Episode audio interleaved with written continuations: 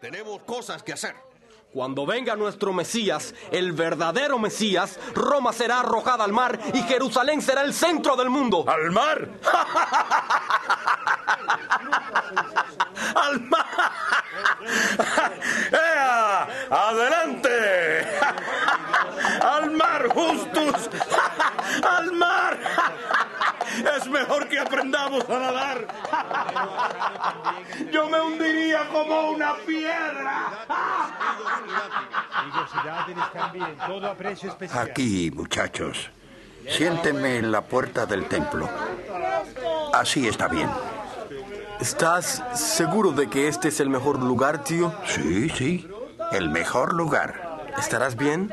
Por supuesto. He estado haciendo esto por tantos años que ya ni me acuerdo. Entonces, ¿tú viste al que llamaban Jesús de Nazaret? Temo que no. Todavía no puedo creer que lo hayan crucificado. ¿Por qué no? Yo escuché que él curaba a los paralíticos, como por ejemplo el que estaba al lado del estanque de Bethesda, en peores condiciones que las mías. Escuché que ese hombre fue sanado. Comenzó a correr y saltar como un ciervo.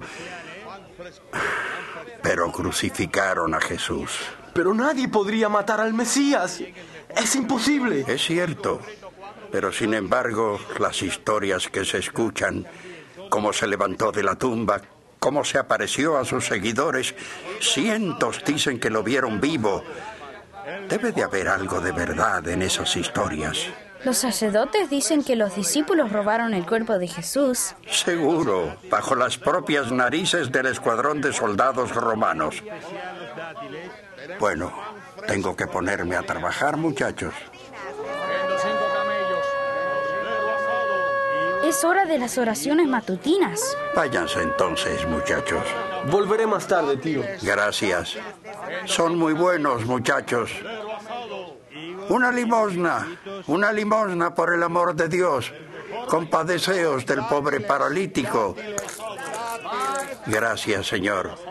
Compadeceos de un pobre hijo de Abraham. Una limosna, por favor. El pobre, quien no podía trabajar, mendigaba algunas monedas. Pero de acuerdo a la costumbre, los muchachos como David y Aarón aprendían un oficio a temprana edad. Es posible que aprendieran a vender mercancías trabajando para algún comerciante de la ciudad, o que aprendieran a trabajar el metal, la madera, las telas o en alfarería. También podían aprender a cuidar de animales, como los camellos de las caravanas que venían de lejos, o si no, de los asnos que abundaban.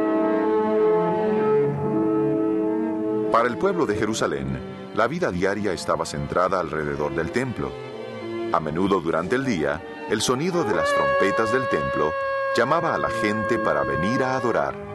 Escuchad, oh Israel, el Señor nuestro Dios, uno es. Escuchad, oh Israel, el Señor nuestro Dios, uno es.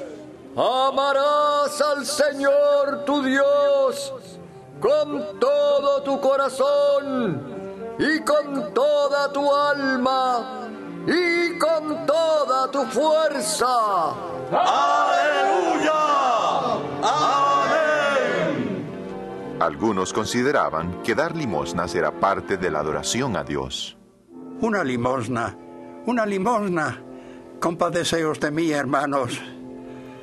Gracias, buen Señor. Dios le recompense. Shalom, mi amigo. Salom, ve en paz. Mm, ¿Dónde estará David? Generalmente a esta hora viene a verme. Oh, aquí viene. Aquí estoy, tío Zacarías. Espero que no te hayas preocupado. ¿Cómo te ha ido hoy? Bien, estos peregrinos son generosos. Justo ahora después de la cosecha, ¿sabes? Mira, ahí está Pedro, el pescador de Galilea. Pedro, el que fuera discípulo de Jesús de Nazaret. Sí, él y los otros discípulos vienen aquí a menudo a orar. Se ve que es una persona especial, feliz. Y ahí está Juan, otro de los seguidores de Jesús. Parecen hombres fuertes, sencillos, pobremente vestidos, no como los fariseos y rabinos. He escuchado que se reúnen con regularidad.